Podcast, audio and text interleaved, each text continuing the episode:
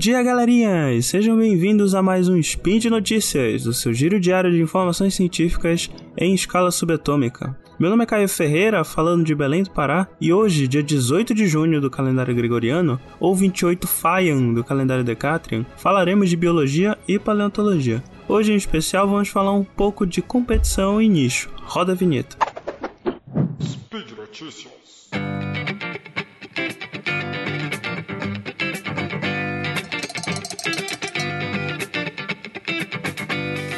Imagine só, estamos no Cretáceo, o terceiro período da Era Mesozoica. Para ter uma ideia mais precisa, é entre 145 e 66 milhões de anos atrás. Eu imagino que vocês ouvintes devam conhecer esse período como o auge, o apogeu dos dinossauros não aviários na Terra. Uma terra selvagem e implacável, dominada por gigantes majestosos. E bem ali no cantinho, dentro da árvore ou no meio da serrapilheira, estavam os térios, os mamíferos dos quais descendem todos os mamíferos modernos, incluindo nós seres humanos. É, bem, como todo mundo já sabe, o meteoro caiu aqui na Terra, aproximadamente 66 bilhões de anos atrás, e deu início ao quinto grande evento de extinção em massa da história da Terra, conhecido como a extinção do KPG. O K, no caso, vem de Cretáceo, que é com C mesmo, mas o símbolo é o K, e o PG vem de pa Paleógeno, que é o primeiro período da era Cenozoica, que é a era que vem depois da era Mesozoica. E esse é justamente o evento onde os dinossauros não aviários foram extintos, o famoso meteoro que extinguiu os dinossauros. Mas ok, voltando agora para os mamíferos, a comunidade científica acreditava que os dinossauros foram os principais responsáveis pelo perfil dos mamíferos durante o Cretáceo, ou seja, animais pequenos e de hábito generalista.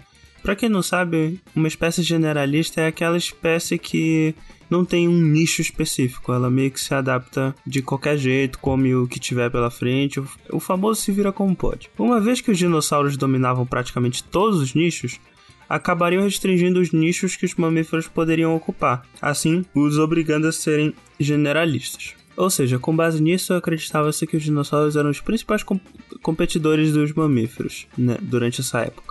Uma evidência para esse tipo de pensamento era justamente o fato dos mamíferos só começarem a se irradiar morfologicamente no registro fóssil após a extinção do KPG. E justamente depois desse evento de extinção que os mamíferos começaram a ocupar os mais variados nichos disponíveis. Até porque na natureza não existe vácuo de poder, né? Se um nicho está vago, eventualmente ele será ocupado. Mas, no entanto, acontece que um estudo em conjunto da Universidade de Oxford e da Universidade de Birmingham apresenta apresentou uma nova hipótese para quem eram os reais competidores dos mamíferos durante o Cretáceo. E a resposta curta para isso seria de que eram os próprios mamíferos, pois não necessariamente os mamíferos que eu estava falando. Opa, mas calma lá, não eram quaisquer mamíferos, né? Na verdade, os principais competidores dos mamíferos que eram estérios eram de outros grupos de mamíferos que já haviam se distanciado antes. E quando eu falo distanciado, é distanciado é, geneticamente, de maneira evolutiva. Tá, para ficar um pouco mais didático, é, imaginem que em termos filogenéticos é como se os térios fossem musaranos e esses outros mamíferos que eu tô falando fossem todos os outros mamíferos que existem. É, é nesse, é nesse nível de, de separação.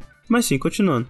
Os cientistas de Oxford e Birmingham utilizaram uma metodologia estatística nova que quantificava a frequência na qual mudanças morfológicas apareciam em uma cadeia evolutiva, e usaram esses dados para compará-los entre si.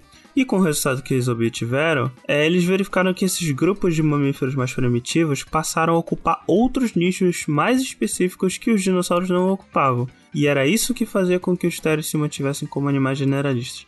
Ou seja, a competição não era entre mamíferos e dinossauros, na verdade era entre os próprios tipos de mamíferos que existiam na época. Até porque um detalhe importante é, era o seguinte: quando eu digo que os mamíferos nessa época eles eram pequenos, eles eram realmente pequenos. Tanto que a maioria dos mamíferos nessa época não pesava mais do que 100 gramas o que os tornavam menores do que qualquer outro dinossauro. Então realmente ficava difícil com que os dinossauros conseguissem competir com os mamíferos por nicho. É, na verdade, o contrário, né? Que os mamíferos competissem com os dinossauros. Mas, mas vocês entenderam. Se vocês não têm uma noção clara de quanto seria 100 gramas, é só você pensar que nessa época é como se a maioria dos mamíferos que existissem tivessem um, um peso aproximado ao de uma barra de chocolate, ou seja, muito pequenininho. Mesmo os, mesmo os menores dos dinossauros não chegavam a pesar tão pouco assim. Claro que não é que também tinham mamíferos que eram um pouquinho maiores que isso, mas essa era mais ou menos, esse era mais ou menos o aspecto dos mamíferos dessa época. Ou seja, realmente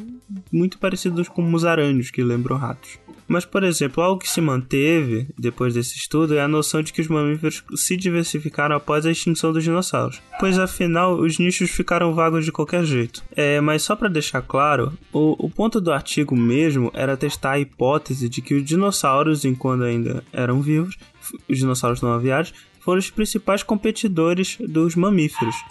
E como eu já falei, na verdade, os principais competidores não eram os dinossauros, e sim outros grupos de mamíferos, já que os dinossauros eram, no geral, grandes demais para sequer competir nichos com os mamíferos. E por hoje é só, pessoal. Os links comentados estarão aí no post, e como vocês já devem saber, esse podcast só é possível de acontecer por conta do seu apoio no patronato do SciCast, tanto no Patreon quanto no Padrim. Um grande abraço à distância, se vacinem assim que tiverem a chance, e até amanhã.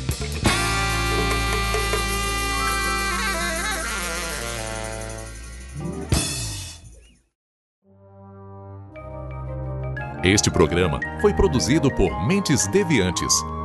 deviante.com.br.